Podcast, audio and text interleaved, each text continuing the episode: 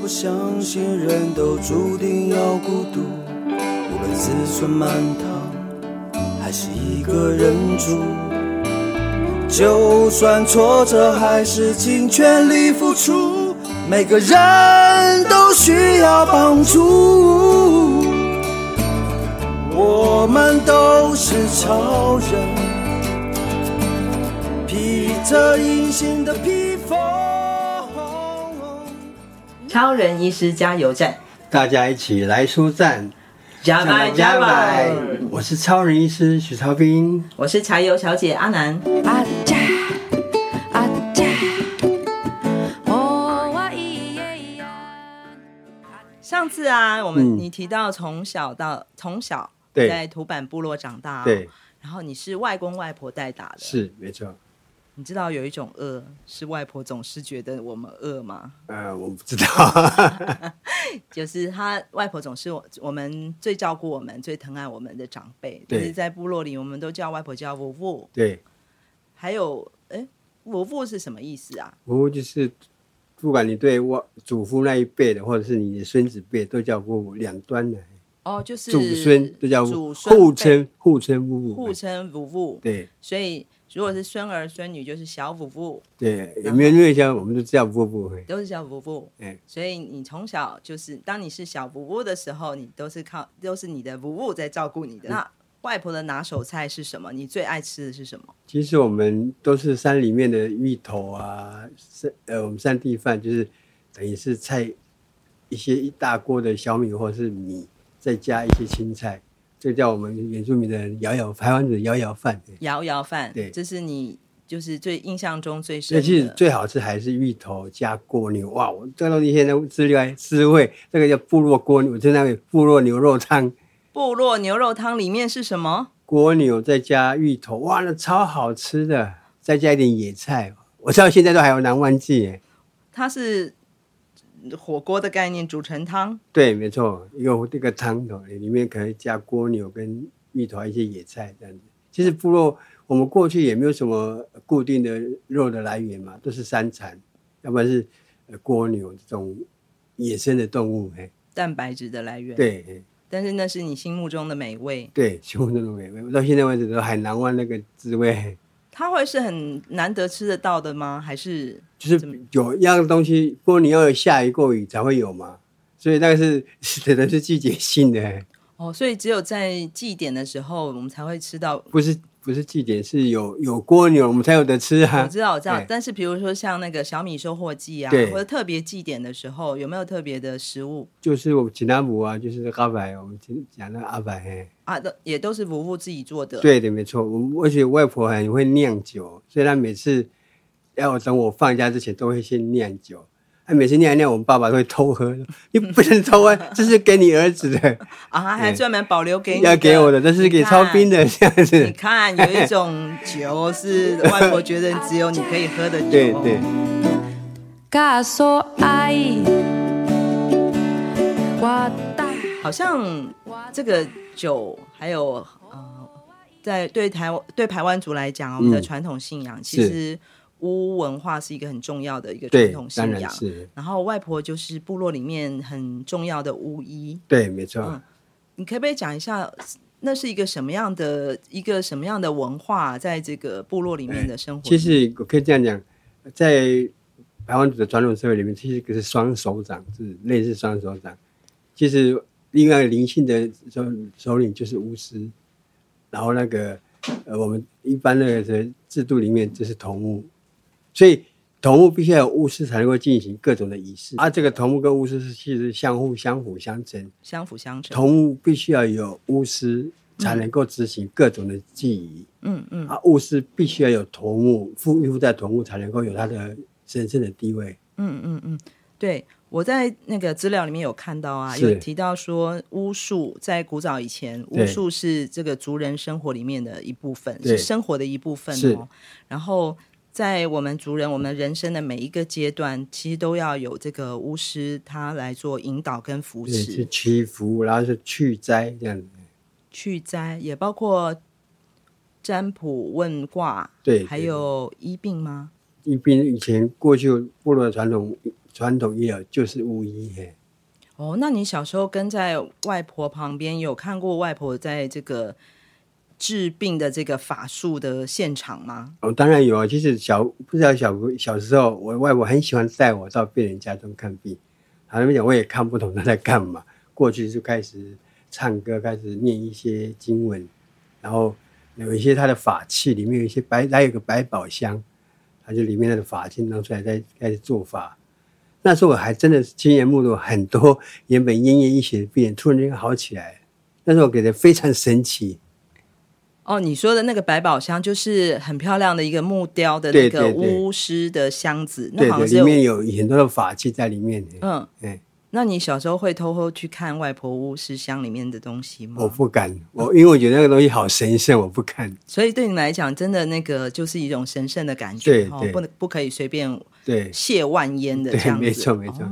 那你知道那个法器箱里面有些什么样的法器吗？我知道有有一印些什象么吗？骨头吧，还有豆兽骨，还有一些树叶之类的，哎还有什么这个刀小刀片，好像还有猪，对对，神还有猪是个神哎很珠很重要的，对对不，对？那个是你能够当巫师最重要的。其实我知道我外婆是大概五四五岁就开始学巫了，就被挑选为她呃她的老师的徒弟，就跟着学巫。因为我们的外公妈都是从平东古罗迁过来土坂部落的，所以一开始他们迁过来的是在部落的上方一个旧的部落，他们是占据那边，因为那个时候我记得旧的土坂部落发生疟疾，所以死了很多人，所以乡下山下的族人不要让他们下来，因为怕感染疾病嘛，所以他们在上面。那我记得我小外婆是四五岁就开始学学巫，就被挑选为巫师啊。啊，我记得我外婆跟我讲过说，她在她里面好几个学徒嘛，到底谁可以变成巫师的接班人，就是由神来决定。所以她说，那那那有一天他们突然把他们所有的徒弟老师主他的他的师傅突然把所有的徒弟叫过来，在谁手上拿无患子，谁就是天选之人。所以我外婆说，一打开无患子就在我的手上，我就是那个。所以我外婆到十五岁的时候就当上了首席的大巫师，十五岁。十五岁的时候，你刚刚讲那个我们讲排湾族的那个巫师的神珠，就是对无患子，对对这样的一个没错植物的果实种子，对嗯，但就是在我们的部落里面，它其实就是一个很神圣的一个对一个没错植物的对意思。对，哦啊，其实我的外婆的身份证年龄是民国六年出生。事实上，外婆说她其实可能更早了两三年，因为你当年在日据时代嘛，你如果满满要学龄的时候，日本人会强迫你受日本教育去上学。嗯，那因为当时那个外婆要学巫的关系，我们的家她的家人都说啊，没有，她还没有，还没满，还没满，所以哦她延后报户口了，所以她应该比民国六年更更早。更早，年龄更大，对其实是这样。对。哦，所以你说他五六岁开始习武，可能那时候他已经有一点呃，不止五六岁了，是这样吗？对，没错，然后，但他你是说他的学习，他算是天，也是一种天选之人啦对。他学习的很快。对，所以就被选为他的接班人了。我知道，据我所知，这个其实学巫的过程非常的辛苦、欸，是，没错，看资料上面解释的啊，或是像我听老人家讲，就是以前学巫的过程都是一对一嘛，就是对师傅带着这个小巫师，对，去他学他要跟习师傅一起生活，哎对，就要离家，离对开家去跟着师傅生活，然后在田里边种田的时候，师傅就会教这个小徒弟经文，因对为台台湾族的巫师要背很多很多的经文，对去处理不同的这个记忆的功能嘛，跟目的，对不对？对，就好像我们说去少林寺学武功就要离家，啊，对，类似的，所以外婆那时候就就是跟着这个师傅学，然后她很有灵性，所以她嗯对学习的很学习力很强。对，他所以他四五岁就被被封为首席的大武士，哎那首席的大巫师主要做什么？就是负责所有的祭典的统筹。呃，以前的巫师现在是没有了，就是外婆应该是最后一个会懂得医术的巫师吧。哎嗯，那首席的大巫师主要是要做什么样的事情？其实以前的同务的巫师不是只有一个，他是有一个巫师团，嗯负责整所有的祭所有的祭典仪式，嗯，所以首席大巫师负责统筹的那个领导人，那外婆，你看到她除了这那个治病上的法术对啊，她之所以能够在部落一直在这个有这么高的这个身份地位啊，好像你那时候有讲过，她有很多你听别人讲她的那个对，神他奇有的很多都事神迹的。我自己，我个人小时候就说，我外婆这么厉害吗？怎么我就厉有害点法有点神话了。怎么 说？说我的同学曾经告诉我说，他曾经有一天台风的时候，我们部落往外的那个外往连外道路突然间塌方，就我反说停，那个石头就落石就停下 来。嗯是停留在空中的意思吗？对对对还是超人把她顶住 我了？不知道。那后来就有一次，我的我听我一个表舅讲说，他也曾经跟他的阿姨，就是我的外婆，到屏东那个呃汉人的社区。哦，汉人的社区，那因为那哦嗯个年代医疗不发达，所以很多连汉人的一些疑难杂症都一定会找我外婆去。因为我的我外婆法法力非常高强，所以太有名远了，嗯近部落都都有，甚至连汉人都会找他去治病。结果在当场，在做法到一半，我外婆突然间就讲闽南话，外婆平常会讲闽南话完全吗就完， 那从来不的，他也没有，他也从来不没有学过闽南话，所以我的舅舅表舅就很生气，说哇，原来我的姨妈会讲闽南话。 结果喂我外婆做完法之后，还就问外婆说：“阿姨，你怎么会讲闽南话？”我还被我外婆骂了，我哪里会讲闽南话？结果那时候可能她在通灵当中，哦突然间就会讲闽南话，就过了她，她也忘记了，嘿哦，这是舅舅亲自亲自跟我讲的亲自。发生过的事情。对对。讲闽南话，对我就，我当时听了哇， 怎么可能？我从来没有听过外婆讲闽南话。你自己觉得印象最深刻的一次治医治的过程有吗？其实有一次是在我记得在我们部落上班，有一个有一个病人就一直躺躺在床上，就是奄奄一息，啊，家人叫也叫不醒，啊反正就躺就躺自己躺着，看见有点弥留状态，外婆就过去开始在做法，做完法之后，那那个人就突然醒过来，他说我非常惊讶，哈，怎么可能？我当时想说怎么可能？因为我只看到的是我外婆去就开始做完饭就开始唱歌，然后就开始然后我就问问外婆说：“你到底在唱什么歌？你在做什么事？”她说：“她我外婆就跟我讲说，我只是把自己想象成那个病人，然后去祈求上帝医治我，这样子。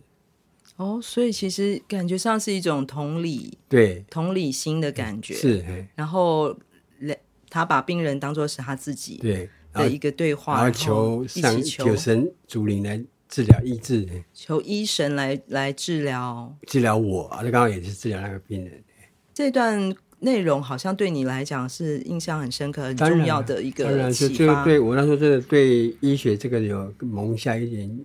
种种子来，嗯，嗯所以也你对生命的奥秘充满尊敬。那个时候。嘿所以外婆等于是你学医的一个很重要的哎呃启嗯蒙人，启蒙者，对然后外婆的法术里面有很多神奇的内秘密，你后来也慢慢有你的解读的方式。对对，没错。哎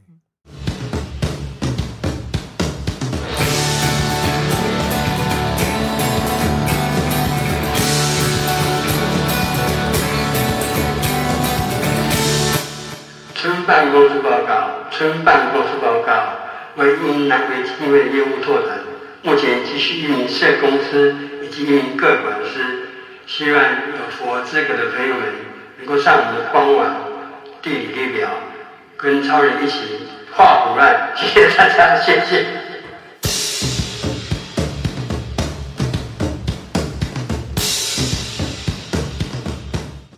那外婆一直在当巫医吗？没有没有，其实一直到因为我的出生的关系，我的妈妈开始就信奉基督教。那基督教当年在部落是很排很排外嘛，哦，因为你出生的那时候，我、想起来了，哎上次讲有一个基督徒的医师，对有劝你的父母说，我们应该要留，就好好照顾这个生命，这应该是上帝给你们的一个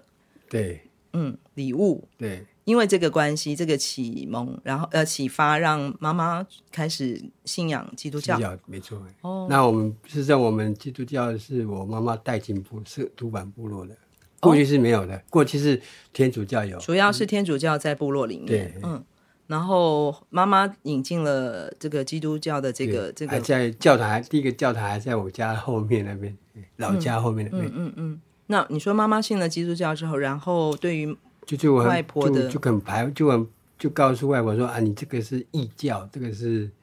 邪派这样，然后就把我的外婆的法器丢掉。哇，哎，外婆当然也很失望。我说啊，我这个我过去就是一直当巫师的人，怎么突然间这样子？哎嗯，可是其实我外婆后面还是有在做，虽然还还她也改信教了，可是她还是有在做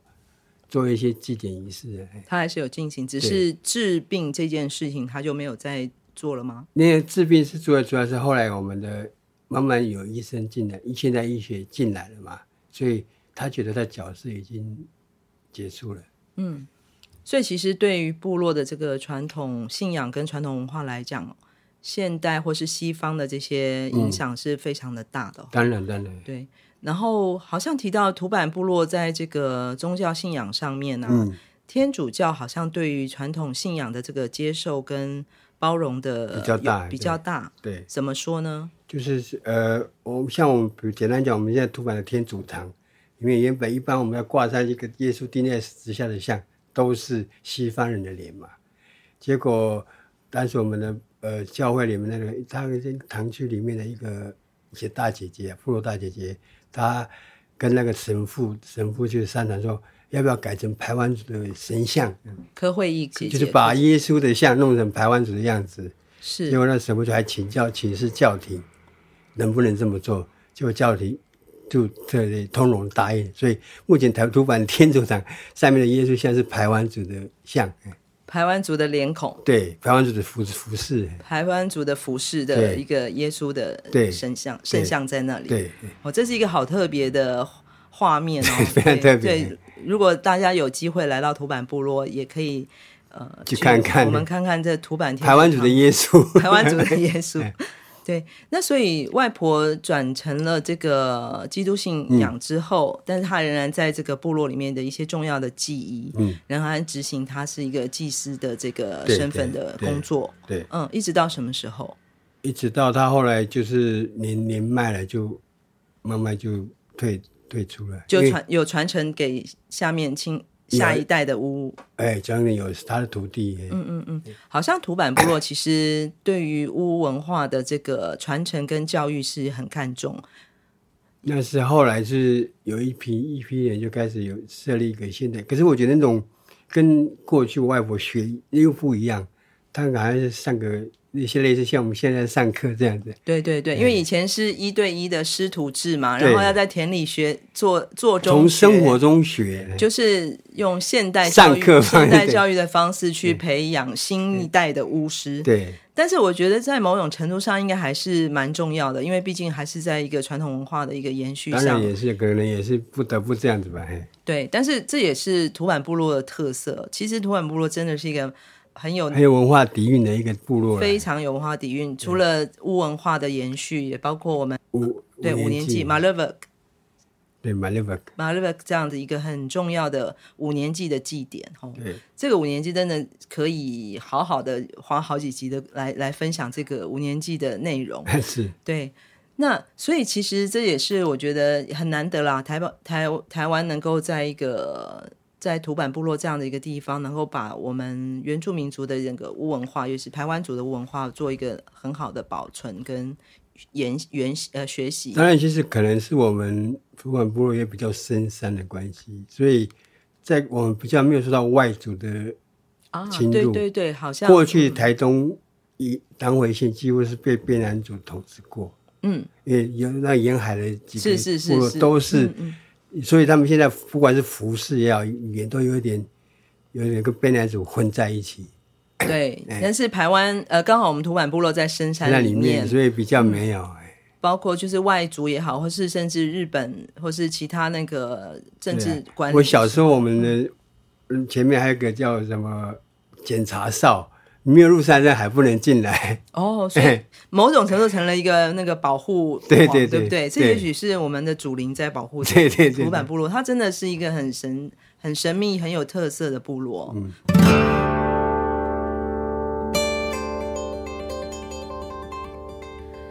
除了外婆之外啊，因为外公也跟也是带着你长大的这对个对对这个对很重要的夫妇， 对，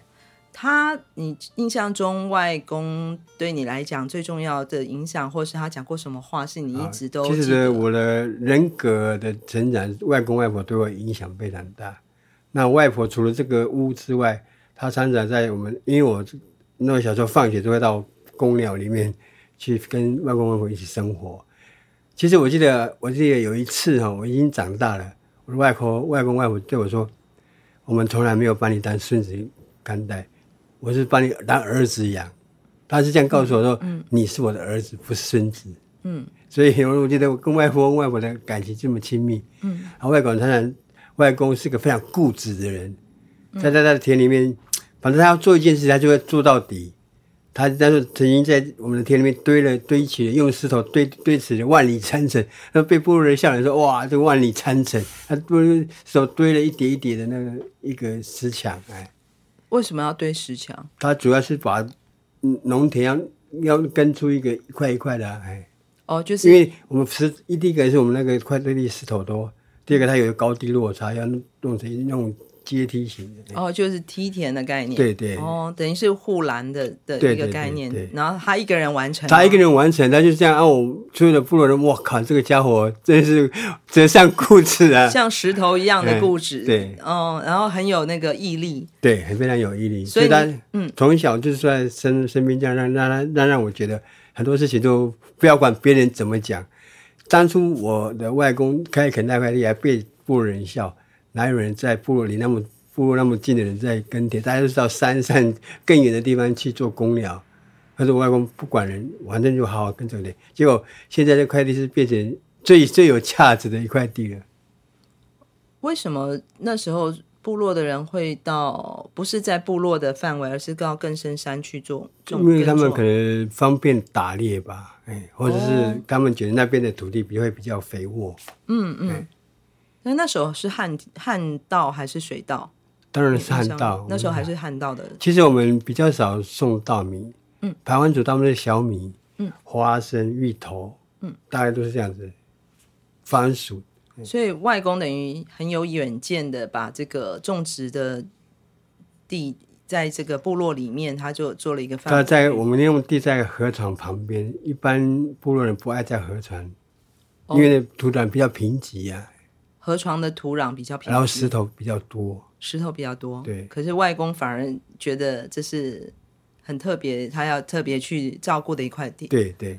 那所以这块地后来你说变成最有价值的地，怎么说？第一个是李部罗经，第二后来我们也有三，我提供给社区共同使用。我们有个日照中心，我们我协会的办公室也在那边。哦啊目前就我们是那在里做一些部落农场特色的农场嗯那里就是外公以前耕耘的地。耕耘的地，对哇，所以他以前一个一个可以说是贫瘠的土地，被对他变成了一个未来竟然现在此时此刻是我们的日日间照护中心，对然后也是我们的农场，对对，它有一个现代的价值在这里。是，你觉得外公是因为看到这个未当来然性吗？他呃也有这个屋一样的能力吗？ 应该只是说他，他说他认定一件他要做的事情，他就不会去管别人在说什么，反正我就做就对了。这好像听起来跟你的性格有 一点对啊，其实我他对都你应该有有一定的影响啊。他对你有影响对哦，，很深刻。而且最重要的是，其实我的外公他只有日本教育小学四年的学历。那过去日本人不希望我们台湾人受到很多很多的教育，所以小学只有四年级就结束了。所以他从小也都在部落长大。我记得我在我考上北一的那一年，我跟他说暑假已经最后一天，我要回去报要去学校去报道了。 他就报到叫把我叫他跟前，要跟他讲跟我讲一番话。那天晚上，他就跟我讲说， 当然用全程用台湾族的话他说叫你什么？如啊，哎，因为在乳名我在我的外公的家族那边，我是呃台湾族名字叫如啊，就是。鲁瓦我们家族我先简单介绍，我的父亲实际是孤儿，所以他七岁的时候，爸爸爸就是过世，九岁妈妈也往生了，所以基本上我的外我我的爸爸应该是入赘给我妈妈的，嗯，所以我们我小时候都是跟妈妈的亲戚在一起，那我的外公是同母家曾，拉兰同家族的，拉丹家族的，对，嗯他是同母贵家族族。的贵族，那我的外婆是拉兰的首席巫师嘛，就两个人在一起这样，嗯，也生下来。那时候小时候是他们两个还有我的父母亲这样子。嗯，然后外公把你叫到跟前说卢瓦，对，他说，呃，你到台北之后一定要记得放低身段，保持谦卑的心跟人家相处，然后千万记得两三件事情：当你稍有成就而沾沾自喜的时候，请你往前看，还有很多人比你更好、更优秀，这样你就不会得意忘形。嗯但是当你遭遇挫折、失去信心的时候，也不用你向后看，你会发现有很多人生活的比你更悲惨、更辛苦，这样你才不会灰心丧志。那更重要的是，当你看到有人跌倒、爬不起来的时候，请你伸出手帮助人家。然后这番话，我当时十八岁，我听得多震撼！我说：“天哪，我的外公是有日本教育小学四年，他居然可以从日常生活中体验出那么高深的人生哲学。”我相信这个多少的博士都说不出来的话。好有智慧啊，这番话对我往后的人生真的造成非常非常重大的影响。所以其实相信外公讲出这番话，一定是他自己人生经历里面的感受，是，对，应该也是他对人待事、待人待事的一个态度。对，所以这也深深地影响到了我。哎所以你有看到外公在这个部落里面，不论是他做事的那个执着跟毅力对，对嗯以及他跟族人的相处，他应该也是就像他所告诉你的话一样，对，所以是一个很重要、很重要的人生导师吧，哎。人生导师对。所以伯父对你的影响真的好深。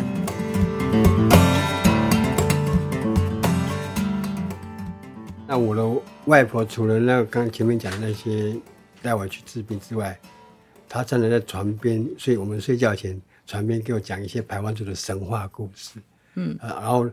她其实她不是只有讲完故，讲完故事她会告诉你这个故事后背后的含义是什么。伊索寓言的对呀、就类似就是预言。 我我都听到哇，原来我们的祖先那么有智慧，一个从一个简单的故事可以延伸出那么多的意义存在。所以呢，就是深深觉得我一生为台湾族为荣。你最最喜欢的故事，你还记得吗？你最喜欢的一个寓言故事是什么，或是神话？就是我想到他给我讲一个故事，是在有一个小朋友跟一个父母亲他们去呃河的对面的山头去公园那边住，结果后来那天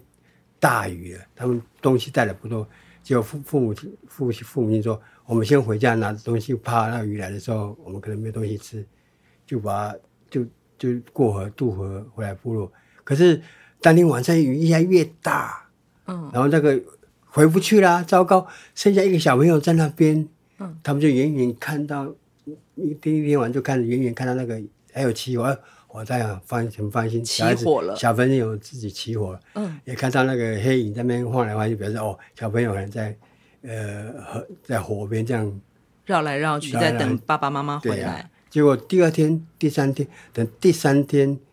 河水啊都还没有退，那父母亲很焦急，孩子一个人在吃什么？后来第七天终于可以过了，去看了，孩子就死在公寮里面。后来就跟我讲说，这个是故事上就是父母亲不要随便把儿子独自留在 山郊野外。 这是什么寓言故事？ 就是不要把小孩关在车子里面，忘记拿出来。这对样对对，哦，那是你小时候印象最深的一 因为则故事。听到就会一直哭，你知道吗？听到这样的故事，你光一想到那父母亲，想到那个孩子焦急一个人在山上那种情景，那、你感到那个小朋友那忍受孤饥单饿跟孤单，多么害怕。嗯，你自己有没有过这个经验啊？呃，我常常被我爸爸丢包，倒是真的。 丢包，对，故意的吗？应该是因为他不是是他爱喝酒，哦，了解。所以这个外婆每天的床边故事，对你来讲也是让你对自己的排湾族的文化有台湾很多族的血统深感骄傲，所以这跟我跟部落一般小朋友最大不同是我从小自信心就很强，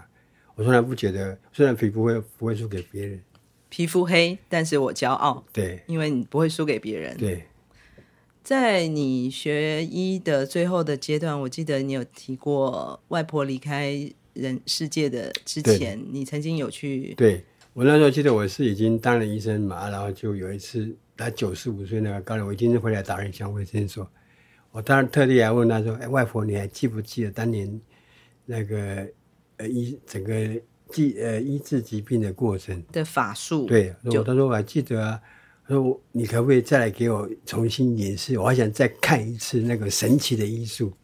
就外嗯婆就笑着说：“傻孩子，现在都有你这个学习现代医术的医师，还是要还要我这个老巫医干嘛？”嗯，就我很遗憾，我没有坚持要让他演示，就隔年他就往生了。嗯，然后他往世之前，我还特因为其实他的死亡诊断书是我开的，死亡诊断书也是你帮我看帮他急救的，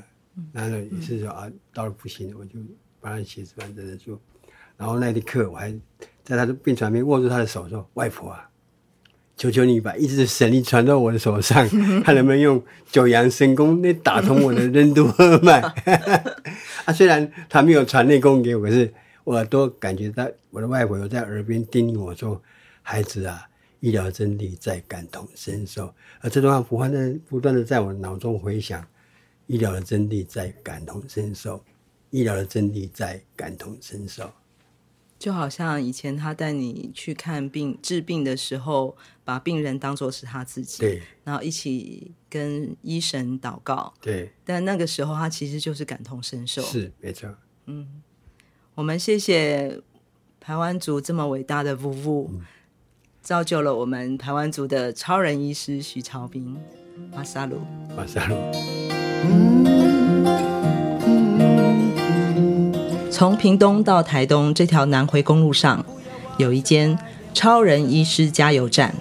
二十四小时不打烊。我们在这里与你一起分享公路上的故事。本节目是由医疗财团法人南回基金会制作，欢迎大家多多分享，以及在我们的节目下留言，或者写信到 s e r v i c e at 四一四一点 o r g 点 t w，关注我们的粉丝专业或者官网 triple w 点四一四一点 o r g 点 t w，我们下周见。我的部落，啊，就是我自己。嘿，耶嘿嘿，我的部落，啊，就是我自己。